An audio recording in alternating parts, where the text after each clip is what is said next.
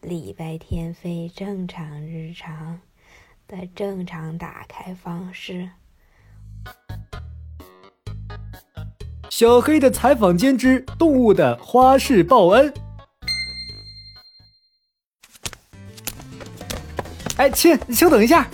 不买玩具，不订牛奶，不报特长班，不帮人代写作业。呃呃，误会误会，我是金坛小镇最受欢迎的主持人小黑。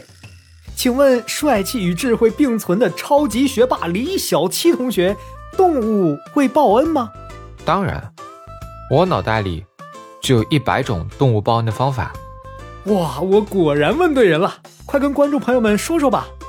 好的，有的动物，比如鹿、鸟，经常去看望恩人；有的动物，则会把自己最喜欢的东西送给恩人，比如乌鸦的礼物就是弹珠、玻璃球等亮晶晶的东西。等一下，这几天。莫名其妙出现在我家的松果，原来是那只松鼠的报恩啊！它提供的食材让我大展身手：松仁玉米、松子烧麦、松子糖。哎，我也好想收到动物的报恩呐！不，你不想。你猜，猫是怎么报恩的？